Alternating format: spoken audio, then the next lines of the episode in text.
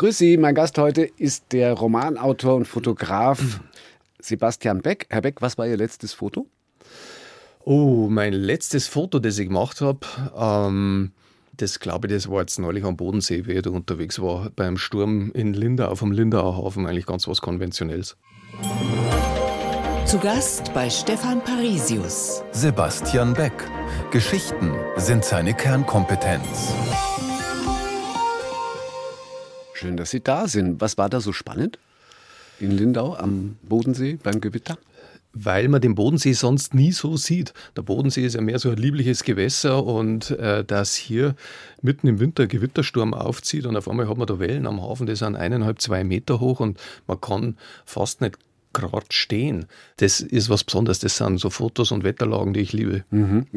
Das heißt, da sind Sie immer aber auch darauf angewiesen, dass es halt gerade passiert. Also ja. wie spontan entstehen Ihre Bilder oder geplant? Sowohl geplant als auch spontan. Ich sage immer, also wenn man nicht rausgeht, wenn man nicht da ist, wo irgendwas passiert, dann kann man auch kein Foto machen. Also man kann nie was fotografieren, wenn man auf der Couch sitzt. Und dann erlebst du halt nichts. Also wenn du was erleben möchtest, dann musst du rausgehen und du musst Geduld haben und du musst wie, ja, wie, wie ein Fischer praktisch die Angel in den Fluss reinhängen. Ja, aber besser nicht die Kamera in den Fluss reinschmeißen. Nein, äh, Kamera, Kamera war schlecht. Nein. Haben Sie, haben Sie Kamera Kamera aber immer dabei dann auch grundsätzlich, jetzt auch?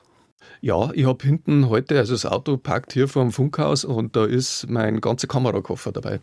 Äh, also ich, ich fahre eigentlich auch, was weiß ich, wenn ich nach Niederbayern fahre oder sonst wo, ich, ich fahre nie, ohne dass hinten der Kofferraum voll ist, weil dann bereut man es, wenn man es nicht dabei hat. Also ja, geplante Spontanität. Sozusagen. sozusagen ja. Wie spontan oder geplant ist Ihr Roman Wind Solo entstanden? Ja, irgendwann muss man sich einfach hinsetzen und die erste Zeile schreiben. N nützt ja nichts, ja. Äh, weil sonst, wenn man mit der ersten Zeile nicht anfängt, dann, äh, dann kommt man halt zu nichts. Äh, also, um jetzt nochmal einen Schritt zurückzugehen, Journalisten sind oft schon ein bisschen so verhinderte Schriftsteller. Also ich schreibe ja schon lang, seit Jahrzehnten, aber mhm. halt doch immer mehr so die Kurzform oder allenfalls halt, wenn es mal lang ist, eine Seite. Gell. Und das war schon immer ein bisschen so ein unerfüllter Traum. Und dann kam der Tag im Mai oder April 2020 und da habe ich mich hingesetzt und dann habe ich angefangen. Also ein Corona-Baby? Ja, absolut. Okay. Also in der Hinsicht war Corona jetzt nicht nur ganz, ganz schlecht. Ich habe sonst in meinem Leben mehr als genug zu tun. Und da habe ich zum ersten Mal Zeit gehabt und es war einfach nichts. Ich habe einfach nichts zu tun gehabt. Was hätte ich machen sollen? Ja, ich habe Urlaub gehabt und es war Lockdown und da bleibt da halt nichts anderes übrig, als dass du entweder spazieren gehst, ja, da kassieren sie die Heim, wenn du auf der Bank sitzt in mhm. Bayern. Ja, mhm. kann ja, haben wir ja gesehen damals. Ja. Oder du denkst da was aus und bei mir war es so, dass ich mir gedacht habe, ja, also wenn ich jetzt kein Buch schreibe, was schon ein bisschen bei mir immer so ein Traum war, so, ja. Mhm, also, Midlife-Kreises. Kind gezeugt, Baum gepflanzt, Buch geschrieben. Ja, eigentlich alles das weitgehend schon äh, das Lastenheft abgearbeitet, aber, aber das Buch war noch offen. Haben, ja. Sie, haben Sie, als Sie angefangen haben zu schreiben, schon gewusst, wie es ausgeht? Äh, die Schlussszene habe ich im Kopf gehabt. Aha. Und ein paar so Trittsteine, wie ich da hinkomme. Aber der Schluss, der hat sich dann noch geändert. Aber da war das Buch eigentlich schon fertig. Über das ja. Buch reden wir nachher ja. ausführlich, mhm. genauso wie über Ihre Fotos. Ist diese künstlerische Tätigkeit, weil die Fotos, die Sie machen, sind ja künstlerisch, also es sind ja jetzt keine, wird ja auch ausgestellt, gibt Bildbände, über die wir auch noch reden, zeitlang. Äh, ist diese künstlerische Arbeit möglicherweise schon irgend so was wie ein Gegenpol zu Ihrem Job? Als in der Bayernleitung, München und Bayernleitung bei der Süddeutschen Zeitung, weil da geht es ja vermutlich weniger spontan, sondern deutlich durchgetaktet dazu, oder? Ja, das weiß ich nicht, ob es da, das glauben Sie jetzt vom BR, dass bei uns bei der SZ so durchgetaktet ja, zugeht. Es geht gut schon, organisiert, nein, nein, nein, natürlich. es geht schon, also Journalismus, das ist schon auch immer, wie soll man sagen, strukturiertes Chaos. Also man ist einfach tagesaktuell unterwegs. Ich würde jetzt, was gar nicht, ob man sagen kann, dass meine Fotos künstlerisch sind. Also ich würde es in erster Linie äh, als journalistisch bezeichnen und natürlich gewöhnt man sich dann auch einen eigenen Blick oder einen eigenen Stil an über die Jahre, wie mhm. man auf die Dinge schaut. Und ja, ich bin jetzt nicht wirklich ein Terminfotograf, da haben wir andere, die, die können das besser. Das ist ja. jetzt nicht meine Aufgabe. Ja. Also wenn ich wo hinfahre, dann fahre ich halt mehr am Abend raus oder äh, am Wochenende, äh, wenn ich Zeit habe. Auf alle Fälle eben aber weg von der Tagesaktualität, weil das ist ja. im Foto so, das ist ja. in dem Roman sowieso so. Ja. Und mit viel mehr Zeit. Also äh, eins ihrer Projekte war die Entstehung der Passionsspiele in Oberammergau festzuhalten, dreieinhalb Jahre lang. Ja. Wie viele Fotos haben Sie da gemacht? Ach, ich weiß gar nicht wie viel. Also ich schmeiße ja die meisten sofort immer weg. Ja. Das muss man ja, geht ja gar nicht. Das, das, sonst kommt man komplett durcheinander. Also ich würde sagen, ich habe jetzt vielleicht noch 1500 Fotos übrig. Das Und ist gar nicht so viel. Gibt auch ein Bildband davon. Wie viel davon sind dann ins Buch tatsächlich kommen? Ja, am Schluss hast ich glaube, es waren 170 Fotos, die ins Buch reingekommen sind. Und ich habe etliche auch geschossen, weil man halt das gebraucht hat für eine bestimmte Stelle. Nicht, weil es jetzt ein super Foto ist oder so. Und das ist ja nach dreieinhalb Jahren rumstehen im Winter und so ist doch nicht allzu viel, was bleibt. Gehen Sie auf die nächste Passion.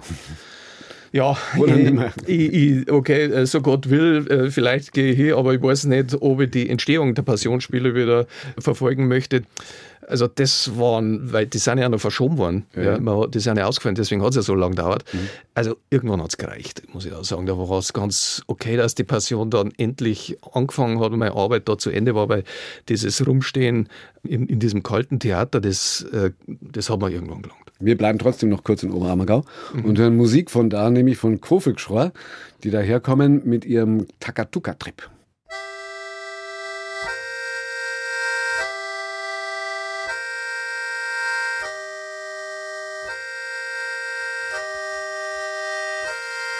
Wann ich sitz, will ich steh, wann ich steh, will ich geh, wann ich geh, geht's mir gut, geht's mir nicht gut, mag ich fort, sitz die hier, sitz die her, oder ich sitz mit zu dir, bei der ganzen Hetzerei geht die Zeit so schnell vorbei, sitz die hier, sitz die her, oder ich sitz mit zu dir.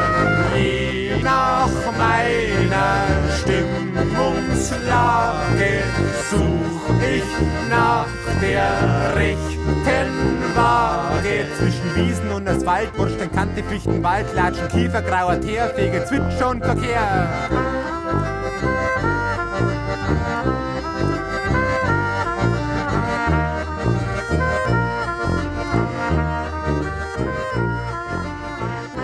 Wir sind auf Takatuka-Trip in 1 zu 1 der Talk auf Bayern 2 mit Sebastian Beck heute. Jahrgang 64, aufgewachsen in Markt Schwaben. Was war München in Ihrer Jugend für Sie? Eigentlich war München immer sowas wie ein bisschen wie der, wie der Fixstern. Ja, ich habe mein ganzes Leben äh, in der Umlaufbahn verbracht. Ja, München war immer schon das Zentrum meines Lebens, aber äh, ich habe noch nie in München gewohnt. Warum? Ich weiß auch nicht. Also sechs Monate habe ich mal kurzzeitig mal in, in München verbringen müssen, aber sonst, ich weiß auch nicht. Also ich bin schon irgendwo also so ein Stadt-Land-Mensch. Ich bin schon eine Pendler-Existenz. Mhm. Ja. Mhm. Ich, ich, mag das draußen, das gefällt mir auf dem Land äh, irgendwie. Ich wohne jetzt auch in Penzberg im Münchner Süden, aber trotzdem bin ich irgendwie ein Münchner.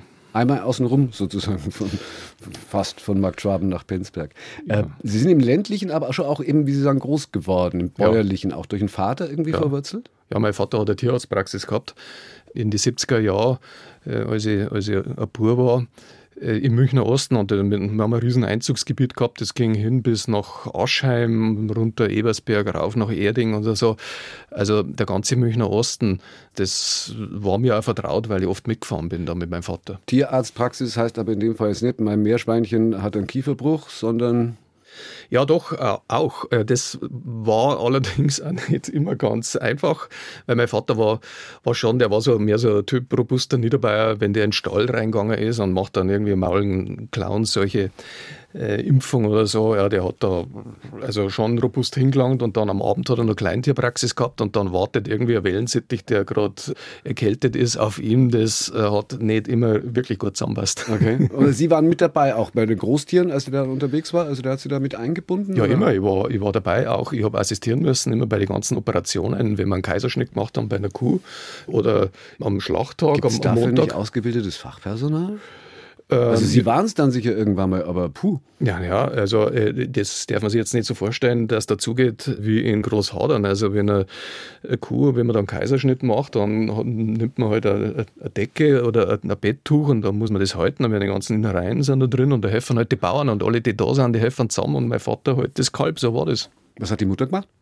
Meine Mutter war sozusagen Praxismanagerin. Es war ein Riesenbetrieb, so eine Großtierpraxis, da hängt ja alles Mögliche dran. Also muss man ja fast sagen, wie so ein mittelständischer Betrieb. Ja.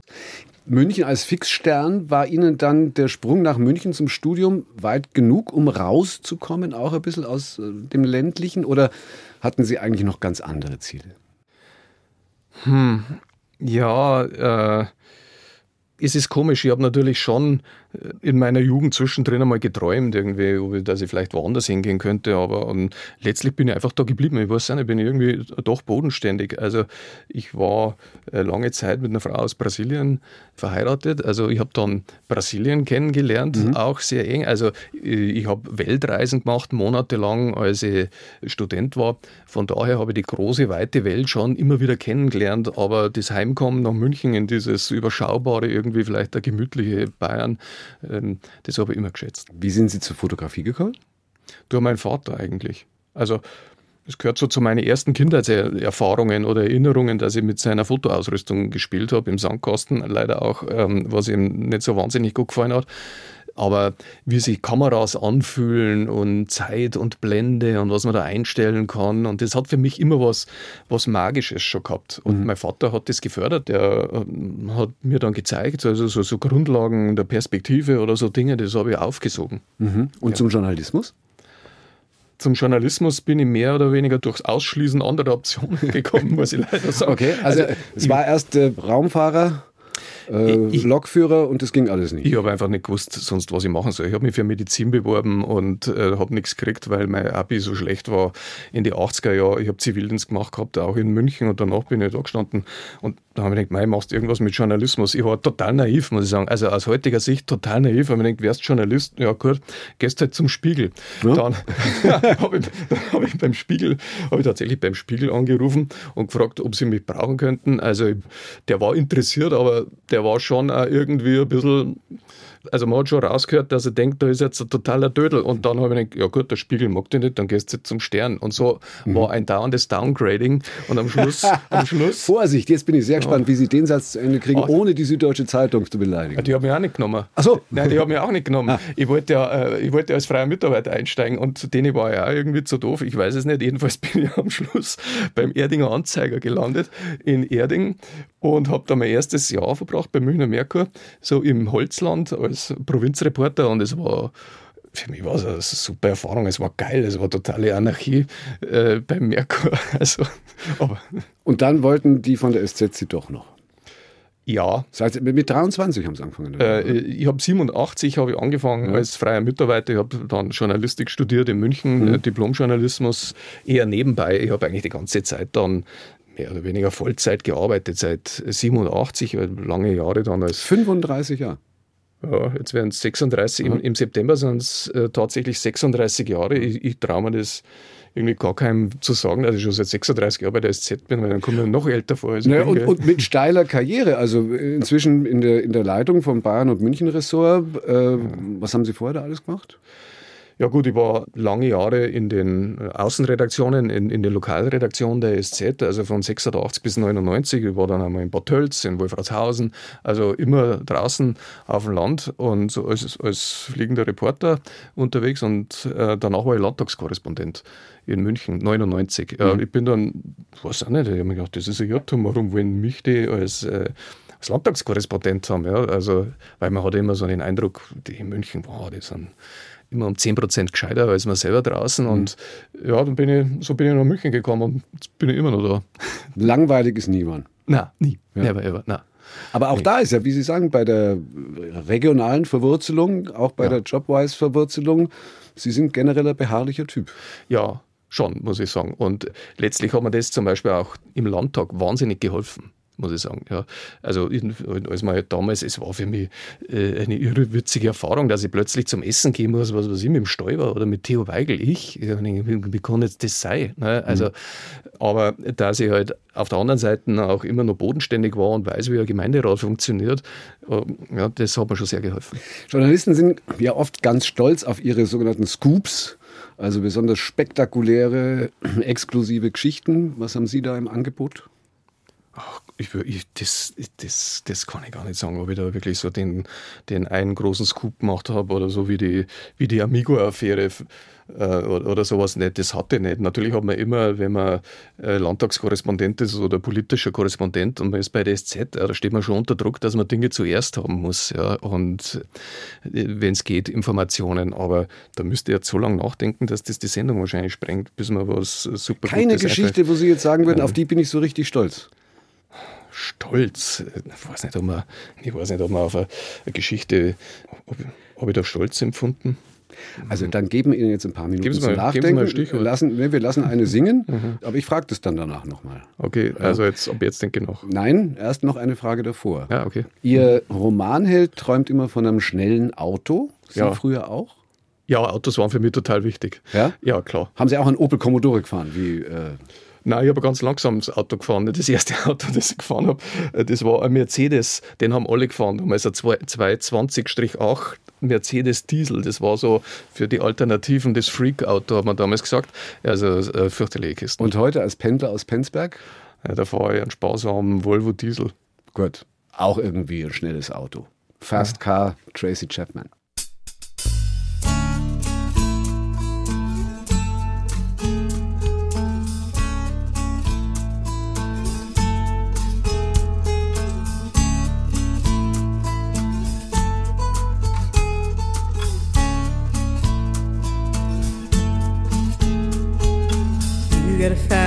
Car. I want a ticket to anywhere. Maybe we make a deal. Maybe together we can get somewhere. Any place is better. Starting from zero, got nothing to lose. Maybe we'll make something. Me, myself, I got nothing to prove. Jetzt ist die Gedankenpause vorbei. Geschichte, auf die Sie stolz sind. Ja, ich weiß nicht, ob ich stolz drauf bin, aber ich habe eine Geschichte, das ist eine Reportage, die habe ich vor, ich glaube, ist jetzt auch schon 20 Jahre alt her, für die Seite 3 geschrieben und die hat geheißen Ein Franz wie du und ich. Mhm. Und an die Geschichte erinnere ich mich sehr gern und vor allen Dingen an diesen, dieses Wochenende, das ich verbracht habe mit dem CSU-Abgeordneten Franz Meyer aus Hirnschnell. Der Meyer Franzi und ich bin mit dem durch seinen Stimmkreis gezogen im Juli. Okay, also lassen wir es dabei, ja. weil die ganze, die ganze mhm. Tiefe der Geschichte kriegen wir jetzt mhm. wahrscheinlich nicht hin. 1 zu 1, der Talk auf Bayern 2. Stefan Parisius im Gespräch mit Sebastian Beck von Brezenköniginnen und depressiven Bauern. Die sieht man auf ihren Fotos. Bilder von einem anderen Bayern als in den Hochglanzprospekten. Wie ist Ihr Bild von Bayern? Also vielleicht bin ich da geprägt worden von der Gegend, in der ich aufgewachsen bin, im Markt Schwaben und der Münchner Osten und dann runter Richtung Niederbayern. Das ist jetzt nicht das Bilderbuch Bayern, das ist jetzt nicht so spektakulär, das ist manchmal eher ein bisschen spröd und, und herb, aber irgendwo witzig. Ja. Das ist so mein Bayern. So Bilder im Radio ist immer vergleichsweise schwierig. Mhm. Deswegen können wir zwar nur darüber reden, aber wir haben, Sie haben uns ein paar zur Verfügung gestellt. Die mhm. haben wir auf der Internetseite, auch eins mhm. zu eins der Talk auf bayern2.de, wo man sich so einen Eindruck vermitteln kann, wie das ausschaut. Und es sieht tatsächlich sehr melancholisch mhm. aus. Zeitlang mhm. heißen die Bildbände. Mhm. Hier ist auch eine Wanderausstellung. Zeitlang als Substantiv gibt es laut Duden gar nicht, im Bayerischen aber schon. Wie würden Sie es den Außerbayerischen übersetzen? Ich würde es Ihnen auch im Sinne von meinem Kollegen Hans Kratzer, mit dem ich da oft zusammenarbeite bei solchen Projekten, als, ja, als, als Sehnsucht, als melancholisches Gefühl, auch als Gefühl der Langeweile hm, zum Beispiel, ja, würde ich es umschreiben. Und am besten kann man es tatsächlich auch ins Portugiesische übersetzen. Äh, da gibt es das Wort Saudade. Saudade und ja. die Saudade haben alle Brasilianer und Portugiesen. Ähm, das ist das, woraus der Fado dann letztlich entsteht. Ja, ne? insofern ist das auch ein bisschen Fado-mäßig vielleicht, wie fotografieren. Ich glaube, die einen machen Fado draus, die anderen jodeln. Aber ja. wie auch immer. Es sind ja auch ganz andere Motive als jetzt mhm. äh, Neuschwanstein hast du nicht gesehen. Wie finden Sie die? Zum Beispiel, äh, was ich toll fand, vor allem, dass die sich auch haben fotografieren lassen, den schlechtesten Fußballverein des Landes. Ja, die waren ja, also die waren ja wirklich super der TSV Pöbrach. Wir haben vorher schon, ja, ist sicherlich ein Jahr gesucht äh, nach dem schlechtesten Fußballverein. Ich wollte so eine Langzeit-Doku machen und die einfach mal in der C-Klasse das Schlusslicht begleiten, mal eine halbe Saison oder auch die ganze Saison. Und ich habe da ewig rumgesucht, aber wenn du da nach fragst, in einem schlechtesten Fußballverein, da kriegst du jetzt nicht so wahnsinnig viele Bewerbungen. Mhm. Ja. Wir sind dann irgendwo durch eine Meldung in der Passau auch noch in Presse drauf gestoßen, auf den TSV Böbrach und dann sind wir halt hingefahren zu diesem Heimspiel. Ähm, da haben die, glaube ich, schon 100, äh, 1 zu 170 Tore oder sowas haben sie schon gehabt. Also sie waren nicht wirklich äh, auf dem aufsteigenden Ast. Und da gehen sie dann hin und sagen, grüß Gott, ich möchte gern fotografieren, den schlechtesten Fußballverein Bayerns und die sagen ja? Ja, ja, äh, anders geht's nicht. Also wenn man rausfährt und eine Geschichte macht, da muss man schon die Karten auf den Tisch legen. Ja, ja, also da kann man nicht irgendwie, ich sage mal, hinterfotzig sein und äh, die dann vorführen. Man muss ihnen schon klar machen, warum man die Geschichte macht. Und ich finde, sie haben, obwohl sie Sie wissen ja, dass sie schlecht waren ja, und dass sie schlecht sind und dass nichts wird, aber sie haben sich trotzdem eine gewisse Würde bewahrt, weil sie haben gesagt, sie machen es, weil sonst im Dorf gibt es überhaupt nichts mehr im Böbrach. Also sie waren schon, äh, wie soll man sagen, elf äh, Helden waren, die da angetreten sind. Mhm. Und ja. das zeigt aber, glaube ich, ganz gut ihre Herangehensweise. Mhm. Halt nicht den FC Bayern fotografieren, ja. sondern halt Böbrach äh, mit all seiner Tragik und Dramatik. Wie, was fasziniert Sie am Preisboxen? Das ist ja demnächst wieder, gell? es ist ja Gerndult im Übrigen wieder. Und da war ich zum ersten Mal auf der Gerndult vor ein paar Jahren, habe ich das Boxen gesehen.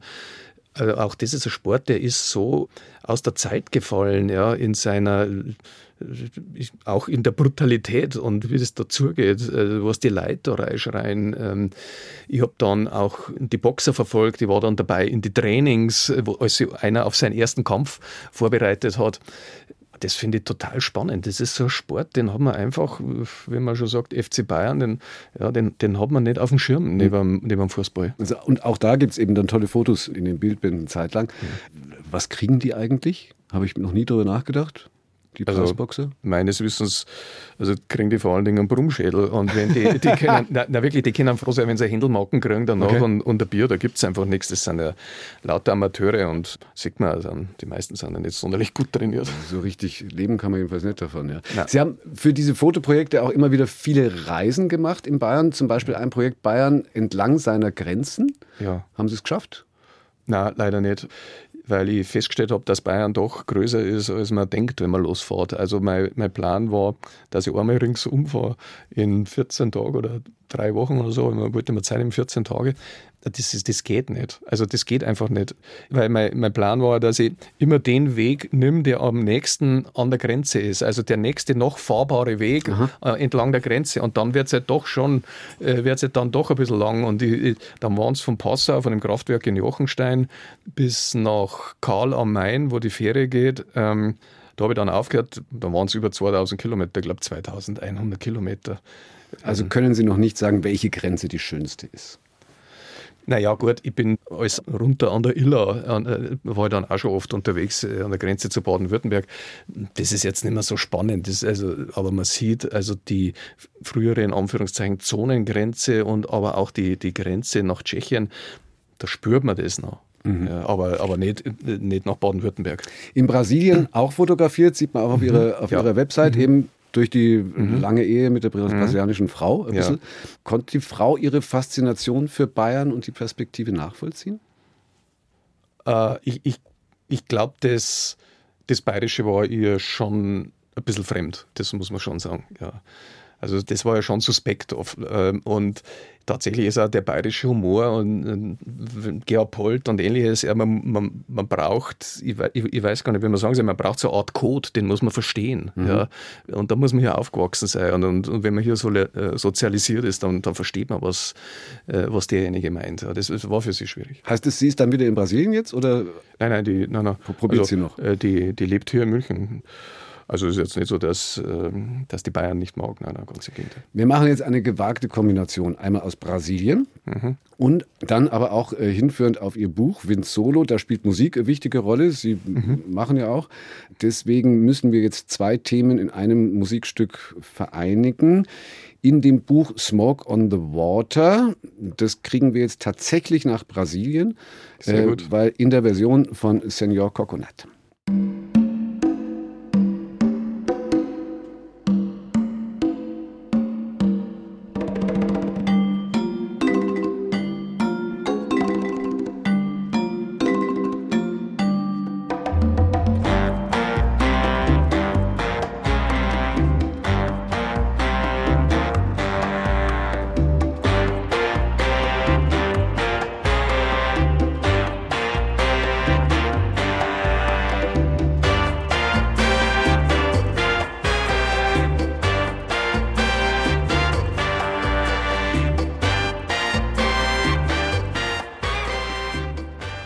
On the Water mal ganz anders. Und Smoke on the Water spielt auch eine Rolle in dem Roman Vince Solo, den unser Studiogast heute Sebastian Beck geschrieben hat. Allerdings in der Ursprungsversion eher sehr wahrscheinlich. Haben Sie früher auch Smoke on the Water leidenschaftlich auf der Gitarre gespielt? Ganz ehrlich, Nein. Okay. Smoke on the Water, das war nicht mein Ding. Also Heavy Metal haben wir nicht gespielt. Was war ihrs? Ja, wir haben so, es äh, wahnsinnig langweilig klingt, das ist Deutschrock gespielt. Das war Anfang der 80er Jahre, war das ja sehr in, so Wolf Mann und sowas in die Richtung oder Ideal und sowas, ja. Okay. Ähm, aber zumindest die Musik als Gemeinsamkeit, gibt es da noch mehr? Also der 18-jährige Vinzenz Bachmeier hält ja. in ihrem Roman, hat drei Wünsche, als er erwachsen wird. Am Kumpel die Freundin ausspannen, eine besondere E-Gitarre und ein eigenes Auto. Welche drei Wünsche hatten Sie mit 18? Ja, im Prinzip sind das schon auch äh, ein bisschen so meine Wünsche gewesen. Als ich 18 war, nur bei Wunsch 1 müsste man insofern ein bisschen korrigieren, dass ich gesagt habe, also ich hätte es nie gewagt, am Freund äh, die Freundin auszuspannen. Da scheidet sich der Herr Bachmeier stark von mir, aber dass man E-Gitarre und ein Auto, das war klar. Okay. Naja, gut. Also, gut, wobei das, glaube ich, auch dann auf 80 Prozent der 18-Jährigen damals wahrscheinlich zutrifft.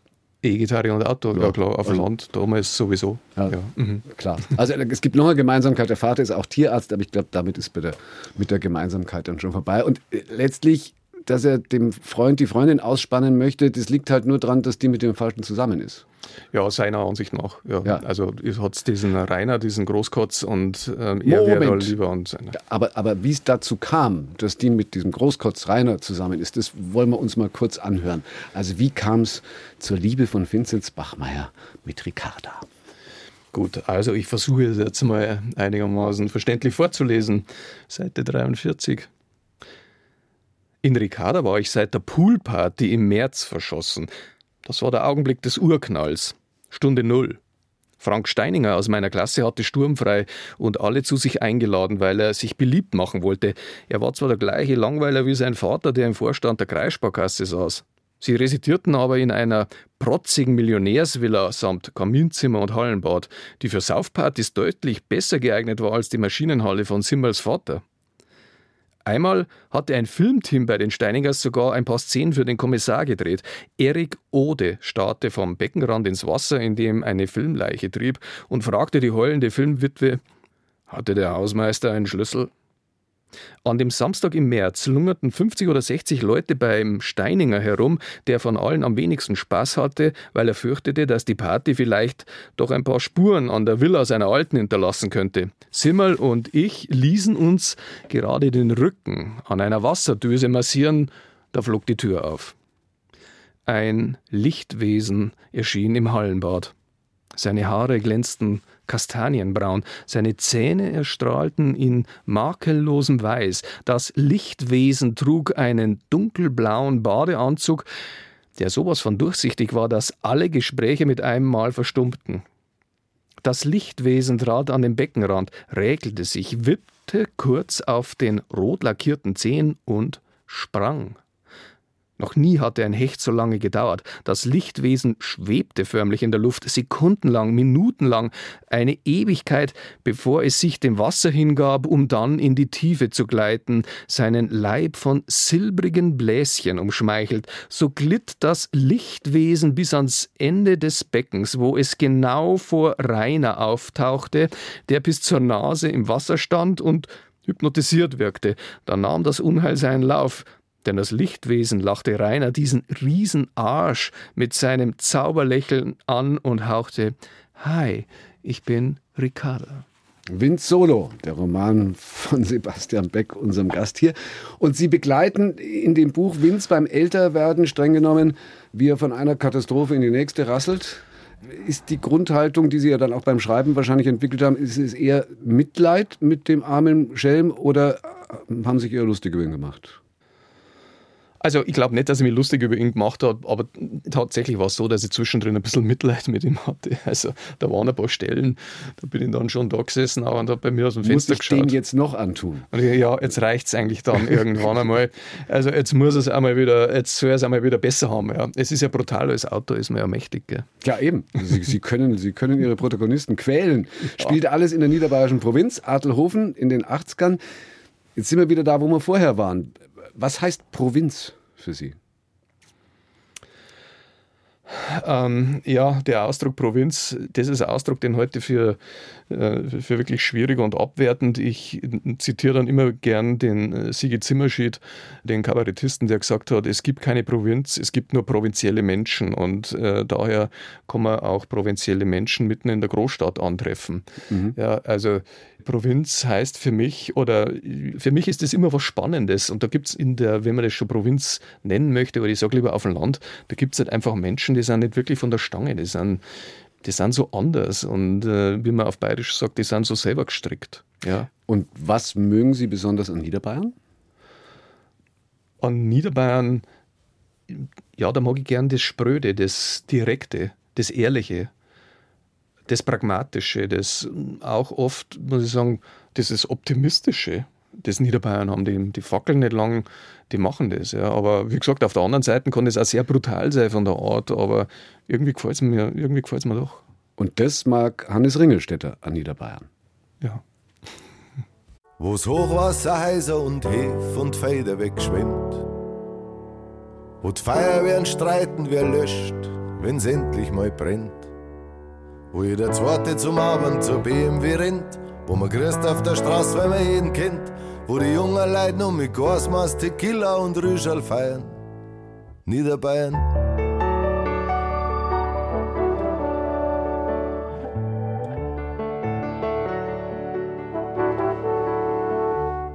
Wo Frauen ganz ohne Islam auf die Felder nur Kopftücher tragen. Ein Urlaub ist das fein nicht, da musst du dich verschlagen. Jeder hat schon mal überlegt, dass er geht, aber irgendwas war dann, irgendwas war im Weg. Die Gegend, wo die Leute kein Geld, sondern Grund versteuern. Niederbayern.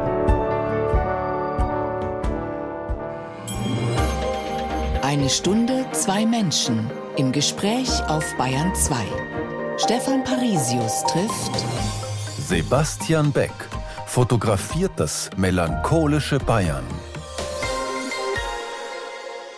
und schreibt auch drüber, weil man spürt man in Vince Solo in ihrem Buch auf der einen Seite, wie furchtbar der seinen Kaff findet, die ganzen Umstände da erlebt hat, aber auch wie er sich gleichzeitig so Stück für Stück in der Welt einfindet.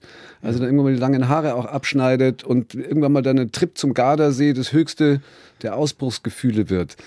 Ist er deswegen gescheitert oder nur desillusioniert?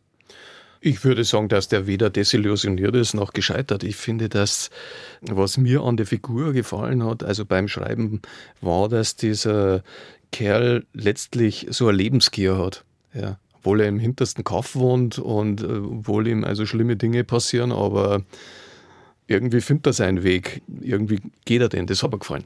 Wieso schreibt eigentlich einer, der auf die 60 zugeht, dann plötzlich ein Buch über einen 18-Jährigen?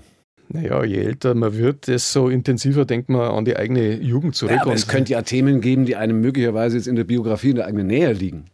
Also, wenn ich zurückdenke, die 80er Jahre, die liegen bei mir noch schon, in meiner Erinnerung sind die schon noch sehr lebendig. Also, die Zeit damals. Das kommt mir jetzt nicht so vor, als ob das ewig her ist. Und bloß wenn ich am Fernsehen mal was sehe oder Fernsehaufnahmen aus den 80er Jahren, dann denke ich mir, um Gottes Willen, das ist ja wie Nachkriegszeit. Ja, aber in meiner Erinnerung ist das sehr lebendig. Ich habe sicher ein paar andere Ideen noch, wo ich sagen würde, ja, das tatsächlich liegt das näher an meiner jetzigen Lebensrealität. Aber die Geschichte hat sich irgendwann von selber geschrieben. Toll. Und jetzt ist sie da.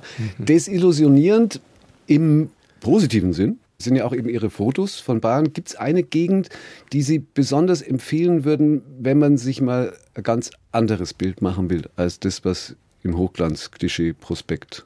Ja, das kommt immer darauf an, ob Sie was sehen wollen, was eher spröd ist oder, oder lieblich. Was ich ganz gern mag, zum Beispiel, das ist die nördliche Oberpfalz. Mhm. Also das ist so eine ganz verlorene Gegend. Das ist so, also nördlich vom Truppenübungsplatz Grafenwöhr, wenn es dann raufgeht, schon Richtung Waldsassen. Das ist so eine weite, offene Landschaft. Das ist so absolut vom Schuss am rauen Kulm zum Beispiel. Das ist, ich weiß nicht, ob Sie da schon mal gehört haben, das ist so ein Geotop. Das ist so ein Vulkankegel, der steht da einfach aus der Landschaft raus. Das, das ist schon eine der Gegenden, wo ich sagen muss, ja, wer Bayern mal ganz anders sehen möchte, der sollte da mal hinfahren. Der raue Kulm. Zum rauen Kulm. Hoffentlich machen wir jetzt keinen Instagram-Fototourismus, dass jetzt dann plötzlich der auch so überlaufen wird. Das glaube ich nicht. Ich, ich glaube, da haben schon noch ein paar Platz, also auf dem Aussichtsturm. Okay. Mhm. Wie würden Sie Neuschwanstein fotografieren? Ich habe Neuschwanstein fotografiert Ach so, schon mal. Okay, ja. Entschuldigung, das wusste ich nicht. ja, jetzt, aber ich habe tatsächlich Neuschwanstein fotografiert und ich habe so eine, ich, in Neuen so eine saudumme Schnapsidee gehabt. Ich wollte das nachts beim Mondlicht fotografieren, von innen. Ja? Mhm. Also wie schaut das innen nachts aus. Und das Blöde ist, man muss da so lange einen Antrag stellen. Ja, die Vorlaufzeit ist so extrem. Ich habe dann den Vollmond ausgerechnet und wann der in welchem Winkel dort steht und was war, ja, als wir rein sind zum Fotografieren in das, in das Schloss, äh, fünf Minuten vorher ist, ist eine Wolke davor gezogen. Und jetzt kann ich Ihnen sagen, wenn Sie von mir wissen wollen, wie es in der Nacht in Neuschwanstein ist, dann ist vor allen Dingen eins, es ist finster. Richtig dunkel. Okay, aber damit haben Sie den Neuschwanstein-Frondienst auch abgeleistet. Gibt es sonst noch ein Foto, das Sie immer schon mal machen wollten, Ihnen bis jetzt aber noch nie gelungen ist? Ja, ich bin seit Jahren hinterher, dass ich die Adler im Nationalpark Berchtesgaden fotografieren möchte. Und ich habe mir da wirklich schon alles Mögliche abgefroren beim Warten auf die Adler im Frühjahr aber mit Tele und Ausrüstung und allem möglichen. Aber ich, ich weiß nicht, die, offenbar haben sie die abgesprochen. Jedes Mal, wenn die kommen, sind die weg. Aber ja. das wird dann doch ein Klischeefoto, oder? Adler, bei den Adler können sie jetzt schwer sagen, ich nehme euch Spröde auf. Ja, ich, ich wäre schon froh, wenn ich es überhaupt aufnehmen könnte. also ob die auch noch spröde sein müssen, ein scharfes Foto, ein Format füllen von einem Adler, das ist mir jetzt wurscht. Also ob, ob jetzt das, das muss man jetzt nicht ausstellen. Das war nur für meine private To-Do-Liste, weil mir einfach die Tiere äh, faszinieren und, und die Gegend. Aber immer wenn ich komme, ist nichts. Analog oder digital eigentlich? Ja, seit 15, 20 Jahren fotografieren nur digital. Nur noch digital. Ja, ja da ja, gibt es ja auch so Puristen wie Schallplattenspieler, die ja. dann noch sagen, aber mit dem Film, das haben sie mhm. nicht mehr. Jetzt hat man das Liebling, das hat man das Foto. Gibt es denn umgekehrt, gibt es eine Lieblingsschlagzeile, die Sie gerne mal in die Zeitung bringen würden, aber die es wohl nie geben wird, so parallel zu dem Foto? Eine Lieblingsschlagzeile für die Zeitung. Das ist jetzt schon eine sehr komplizierte Frage. Jetzt haben wir aber keine Musik mehr, dass Sie nochmal nachdenken können. Ja, das ist blöd jetzt. Aber eine Lieblingsschlagzeile. Also ich könnte jetzt boshaft sein und sagen, eine Lieblingsschlagzeile wäre mal die CSU in der Opposition, aber das werde ich in Bayern als Journalist äh, nie mehr erleben. Mhm. Gut, weil Sie vorhin gesagt haben, der Adler, das ist ja dann Ihr Privatvergnügen. Es sind ja diese ganzen Fotogeschichten Ihr Privatvergnügen. Das machen Sie alles in Ihrer Freizeit, richtig? Ja gut, aber jetzt ist die Frage, wo fängt beim Journalisten die Freizeit an und wo endet der Beruf? Das geht ja das eine ins andere über. Ja, wenn ich durchs Land fahre und ich schaue nach links und schaue nach rechts und dann merke ich, ja, da interessiert mich was und dann fotografiere ich das und dann kommt es in der Zeitung. Letztlich ist dann wurscht, ob ich es am Samstag fotografiert habe oder am Donnerstagabend. Aber ich mache schon sehr viel in meinen Urlauben, das stimmt, und in der freien Zeit. Da wird aber jetzt dann möglicherweise Ihre Söhne oder wer auch immer würden dann mahnend den Zeigefinger heben und von der Work-Life-Balance sprechen und ob die so funktioniert? Ganz ehrlich, bei mir funktioniert die super, weil wenn ich rausfahre zum Fotografieren, für mich ist es die totale Entspannung. Das hat ja fast was Meditatives. Ich habe neulich drei Abende lang Faschingsbälle beobachtet in der Wirtschaft in Niederbayern das mit der Kamera. Okay, Faschingsbälle beobachten mhm. in Niederbayern ist meditativ. Ja, gut, vielleicht jetzt in dem Fall war es jetzt nicht so äh, meditativ. Das da. spricht für Niederbayern, für den Fasching äh, und für Sie. Nein, nein. Also, äh, also Meditation war es jetzt in dem Fall, muss ich sagen, okay, muss man Ausnahme machen. Also, wenn es den Gallboden fasst und es ist ein kreisliches Wetter, dann ist es eher meditativ, sage ich mal. Also, hier war es, äh, ich glaube, die Sozialforscher sagen, es ist eine teilnehmende Beobachtung, ja, mhm. ähm, was man da hat. Aber Platz für viel anderes ist dann nicht mehr insgesamt. Wenn man, also, weil es ist ja, Sie betreiben ja, wie Sie gesagt haben, Sie fahren ja schon mal ein paar hundert Kilometer für ein Foto. Ja, ja. Ich mache das, was ich äh, gern mache und das ist ein großes Glück. Hm. Und als nächstes lieber wieder ein Langzeitfotoprojekt oder noch ein Roman? Ich bin immer so am Schwanken. Das Bücherschreiben ist so entsetzlich aufwendig und anstrengend, muss ich wirklich sagen. Das Fotografieren ist im Vergleich dazu ja Spielerei. Wieso anstrengend? Ja, man muss sich hinsetzen. Mhm. Also fängt schon mal so an. Beim Fotografieren muss man ja nicht sitzen. Da ja, du musst dich hinstellen. Da, da stellst du dich hin. Mhm. Und, und, aber man muss sich wirklich aufs Hinterteil setzen, acht Stunden in aller Ruhe und man braucht vor allen Dingen Ruhe. Also, ich kann jetzt da auch nicht Bayern 2 hören nebenbei. Also da muss alles aus sein. Und dann kann man Gedanken fassen. Und das ist, wenn man das länger macht und man muss länger machen, weil ein Buch viele Seiten hat, ist anstrengend. Also dann machen Sie lieber das Langzeitfotoprojekt als nächstes. Wobei, wenn Sie dann im Bayerischen Wald Bayern 2 hören, dann verstehe ich, warum die Adler. Also, aus, also wie auch immer. Ich danke Ihnen ganz herzlich. Vielen Dank für den Besuch und Ihre Zeit, Sebastian Danke Beck. für die Einladung. Windzone und Zeitlang heißen die Projekte von Sebastian Beck. Und wenn Ihnen das jetzt zu viel Bayern war, empfehle ich weitere Ausflüge, zum Beispiel mit den Radioreisen. Da geht es in fremde Städte, fremde Länder, fremde Kulturen. Gibt es zu hören in der ARD Audiothek, überall da, wo es Podcasts gibt, die Radioreisen.